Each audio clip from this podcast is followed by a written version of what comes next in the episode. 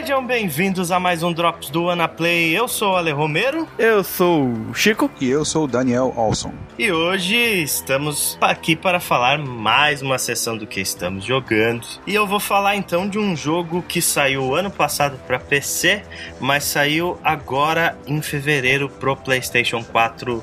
Estou falando de Outlast.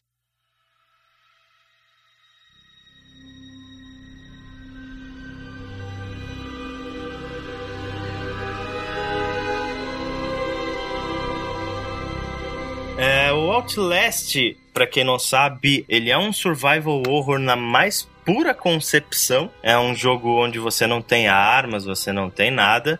E ele conta a história de um jornalista que aceita o desafio de cobrir o inferno na Terra. Que esse inferno na Terra é um manicômio onde são realizados uma série de experimentos obscuros que ninguém tem muita ideia do que se trata, mas é um lugar extremamente hostil e afastado que as pessoas querem manter bastante distância e não cobrem nada, etc. Bastante muqueado, né, por assim dizer.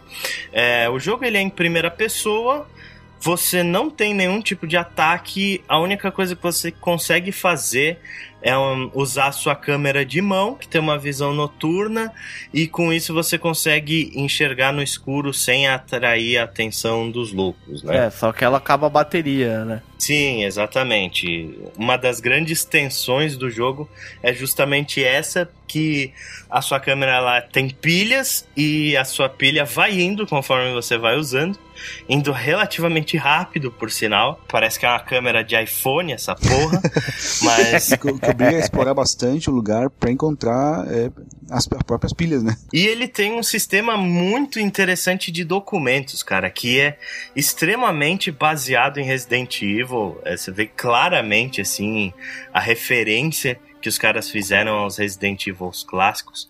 Porque é igualzinho, você acha um file e você vai sabendo mais daquele universo através dos files que você encontra, vai enriquecendo o seu conhecimento sobre o jogo. O jogo ele não te dá muito da história na sua cara, né? Você descobre o que você tem curiosidade de explorar.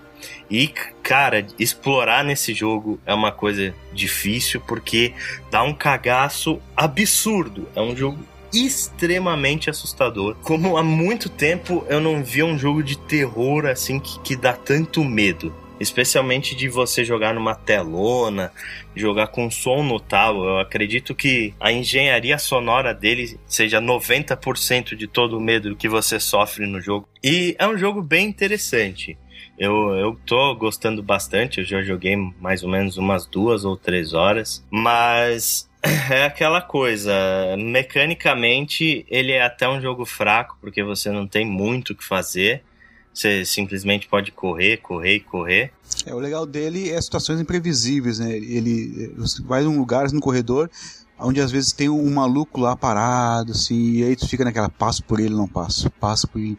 Aí a primeira vez que tu passa, ele não faz nada, né, cara? Ah, será que vão ser todos assim ou não? Então ele cria bastante essas situações aí, né? Pelo menos a parte que eu joguei, assim, tinha várias dessas. Você entra numa sala, tá cheio de maluco olhando tem uma televisão, passando um chuvisco, assim, né? Cara, e tu passa se cagando todo, cara, porque pensa assim, daqui a pouco um cara vai pular em cima de mim aqui, né? E, tu passa e ninguém pula, né, cara? aí tu cria uma falsa eh, tranquilidade, assim, aí na outra sala tu vem e pá, vem um cara que pula em cima de ti? Eu joguei, eu joguei, eu joguei cinco minutos desse jogo. Pô, tu nem saiu do carro, Na hora então, que né? eu joguei cinco minutos, eu já tava me borrando com 5 minutos de jogo, eu nem tinha entrado na casa ainda, eu acho que tinha acabado de entrar. Eu olhei pra cara do Alexandre e falei, joga você, e saí da sala. Cinco minutos nem saiu do carro, né, cara? O carro, a introdução ali do carro Vai chegando. tomar no cu, velho. Eu não vou jogar essa porra desse jogo, não, velho. Tô fora. Eu tenho medo. Eu tenho medo, medo, medo. Eu não gosto desse tipo de jogo. Não, realmente é foda. Esse, esse é para quem tem culhões mesmo, cara.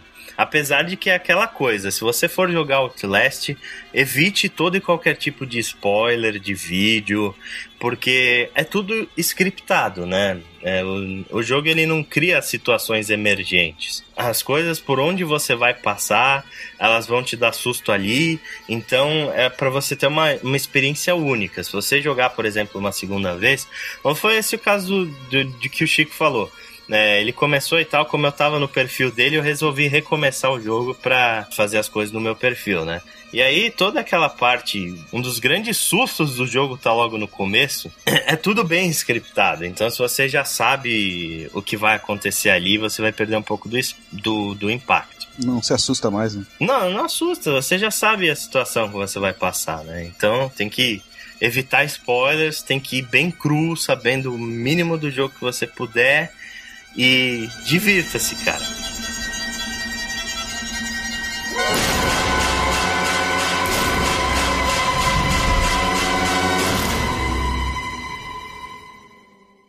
Então, beleza, é isso aí. Se foi Outlast, vamos falar então. Vamos falar do seu agora, Chico. O que, que você anda jogando? Ah, eu joguei um monte de coisa. Mas é. O jogo que eu joguei aí, terminei recentemente. Peguei assim que saiu foi o Strider.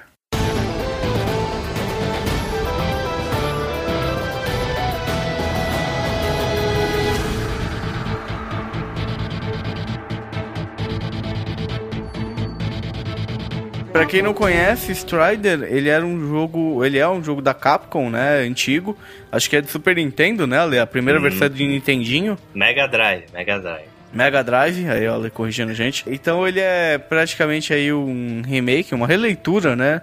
Que é bem diferente. Ele segue o, o jogo em si, a estrutura dele, ele segue muito a estrutura Metroid, onde você vai, você tem que conseguir uns upgrades, conseguir uns itens novos para conseguir acessar uma área nova. Então você tem muito ida e voltar e revisitar algumas áreas que você já tinha passado para conseguir um upgrade novo. Uhum. E o jogo não é difícil, tá? Você normalmente você pega os chefes, você todos têm um esquema para matar.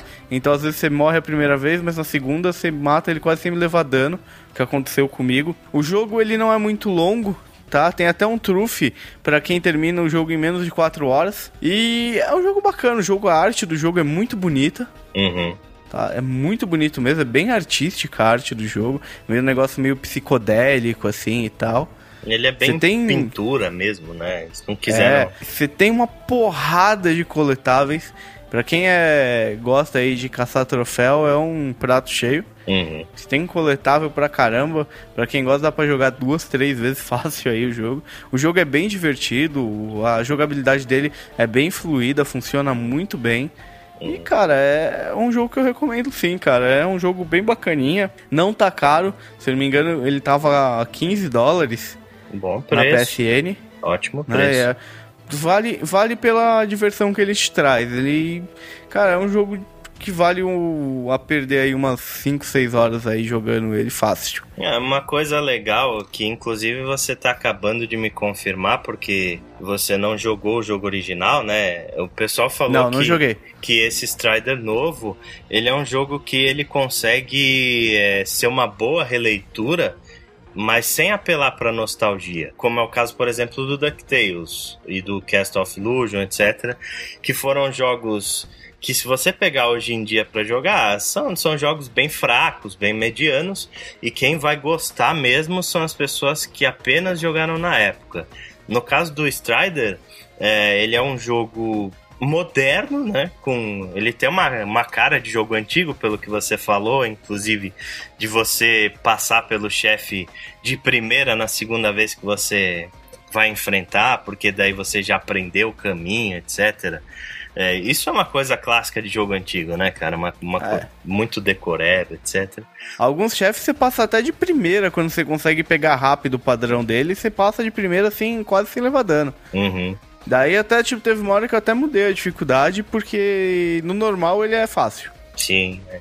subir um pouquinho pra ficar um pouco mais difícil. Mas isso é legal, é, os caras conseguirem fazer uma releitura, fazer um remake de um jogo clássico que é bom hoje em dia sem apelar pra nostalgia. né? Então aí a Capcom tá de parabéns. Eu com certeza vou jogar, eu sou fã do jogo clássico.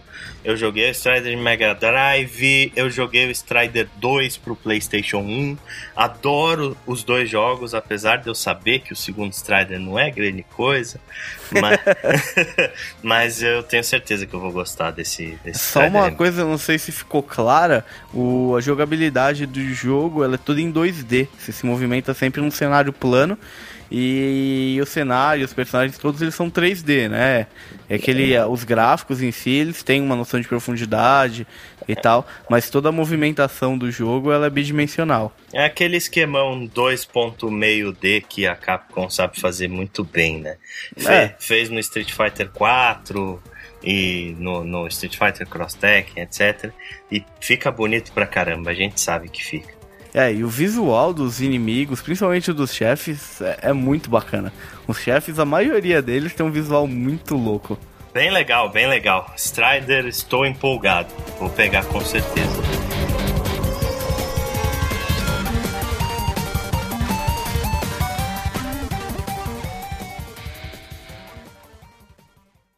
Então, para terminar, Daniel, o que, que você anda jogando?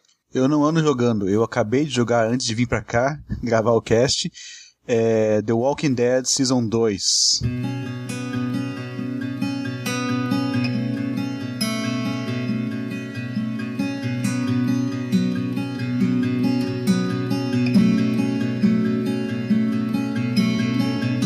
Bom, não precisa apresentar muito, né? É um jogo já é um jogo bem conhecido do pessoal aí, né? É, vencedor do Game of the Year de 2012, né? O primeiro Walking Dead. E até o Telltale tá, volta aí com essa segunda temporada com força total, né? É, não tem como falar muito da história dele sem entregar alguns pequenos spoilers do primeiro da primeira temporada, né? Quem não quiser saber nada, quem não jogou a primeira temporada, aliás, corra, vai jogar, né? Sim. Então, é, pare por aqui e nem siga adiante, né? Mas, como você sabe, né? A, a segunda temporada, é, o personagem principal é a Clementine. Uhum.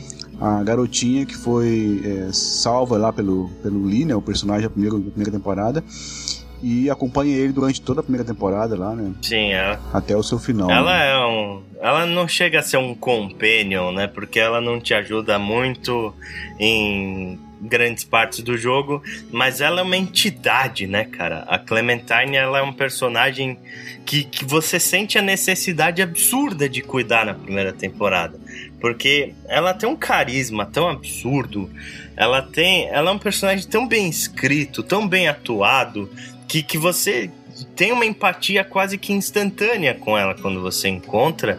E durante todo o jogo, diria que praticamente é a sua missão principal, né? Proteger a Clem. Exatamente. E só que é, eles mudaram um pouco o foco da personagem, né? Na primeira temporada ela é uma menina frágil ali, né, que está sendo até treinada pelo Lee para enfrentar aquele mundo ali de, de zumbis, né? uhum. né? E nessa segunda temporada eles pegaram e foram fundo na personagem e criaram uma, uma Clementine assim, olha, realmente casca grossa, assim, digamos assim, né? Porque ela, ela encara mesmo os inimigos, encara ali aquela, aquela realidade dela ali, uhum. sem choramingar, sem é, retroceder, vai com tudo, né? E eu achei muito legal esse essa característica que deram para ela, né? Essa característica de badass que deram pra, é. pra Clementine nessa segunda temporada. Uma né? evolução muito foda muito de legal. personagem, né? Ela cresceu, ela cresceu. Cresceu, cresceu, realmente ela cresceu e eu tinha receio de que ela fosse aquela coisa mais assim inocente, mais é, ingênua, assim, e não, você acaba gostando de, de, de, controlar ela e de tomar decisões com ela, porque o, a mecânica continua a mesma, a, jogabilidade continua a mesma, né? Uhum. Característica dos jogos da Telltale, né? De, de explorar o, o, o cenário onde tu tá e, e, também de tomar decisões, normalmente decisões morais, né? Uhum. Num curto espaço de tempo, né? Às vezes é, tem, tem lá o, o, o, contador e você tem que decidir rapidamente, né? Como a, é na vida real às vezes, né? Você não tem muito tempo para pensar, né? Sim, e muitas vezes as, essas decisões te deixam numa sinuca de bico absurda. Muito, é, muitas vezes você não tem uma decisão boa para tomar. Você fala, eu vou ferrar alguém desse lado ou ferrar alguém desse lado muito comum. É, existe, existe esses casos aí, e também, especialmente no, no, episódio 2 agora, né? Ele, ele tem um roteiro muito bem escrito, sabe? E as decisões são muito mais em relação a, ao relacionamento entre os personagens. É, é interessante isso, eles exploraram bastante isso aí, né? Porque elas se juntam a um novo grupo ali de sobreviventes, né? Uhum. E começam a, a, ocorrer situações ali que, de relacionamento mesmo, não exatamente de enfrentar um zumbi ou de ter que salvar um e matar outro, como ocorria no primeiro, na primeira temporada. Uhum. Né? Como ocorre até no primeiro episódio, né? Sim. Mas é mais de é, explorar aqueles personagens. Eu achei muito legal. Né? O final dele, da segunda, do segundo episódio, é bem tenso, assim. Não, claro, não vou falar nada aqui, né? Uhum. Mas eu vou avisando que eles constroem muito bem a toda a situação para chegar no final, né? E, cara, eu não tenho como não negar que é um, é um jogo que é, é um must play, né? Quem, quem não jogou tem que corra atrás aí. Ela tá em promoção atualmente na Steam, acho que até sexta-feira, né? Não sei. É, se esse cast vai ter. vai, ter, vai, sair até lá, né? É, provavelmente Mas, é, não. Tava em promoção na Steam ali, pro Season, Season Pass. Eu peguei ela já em promoção na PSN. Os jogos da Telltale sempre entram em promoção, né? Sim. É, o bom é isso, você aguarda um pouquinho, eles, eles entram em promoção. É, uma coisa que eu aprendi nessa vida é não pague preço cheio pelos jogos da Telltale. Porque é, é, só esperar questão de um mês ou dois, é, aparece um, fatalmente uma promoção do Season Pass.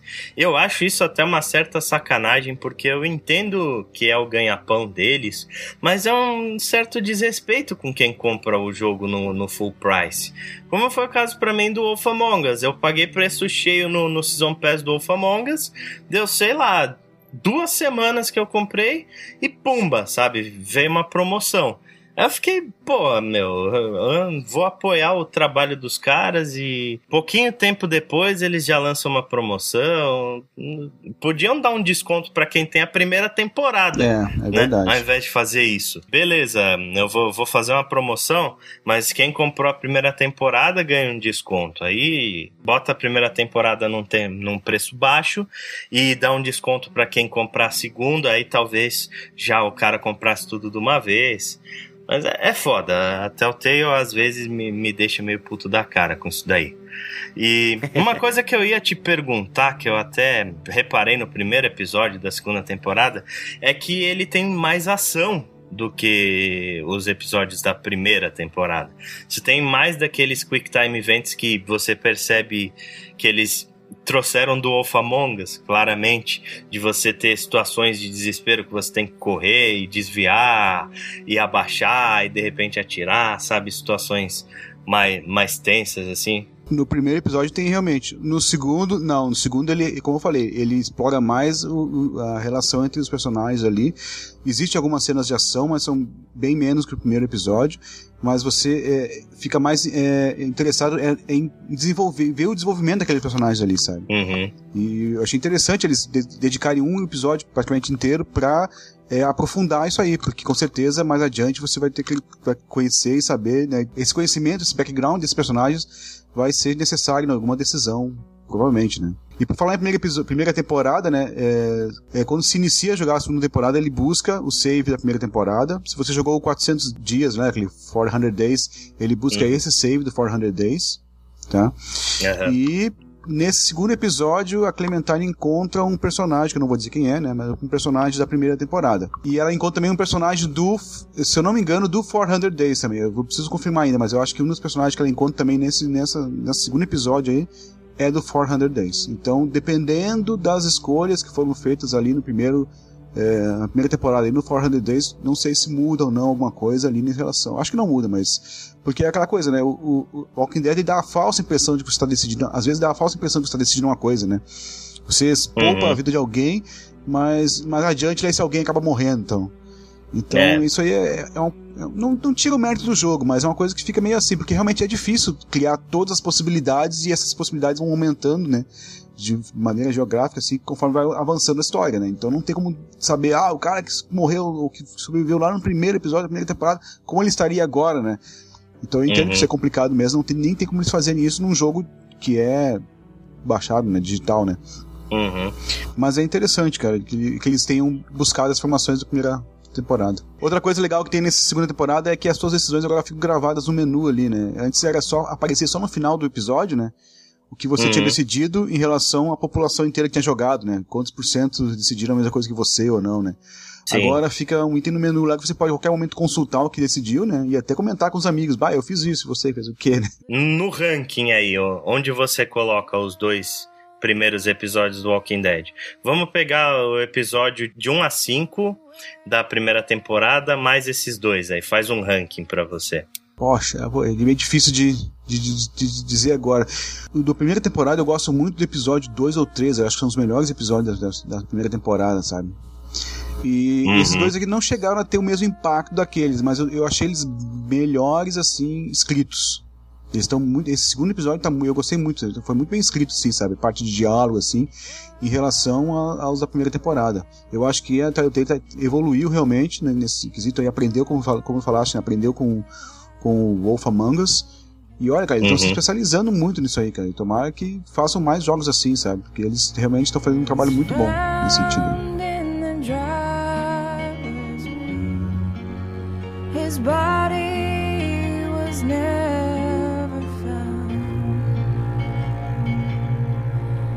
the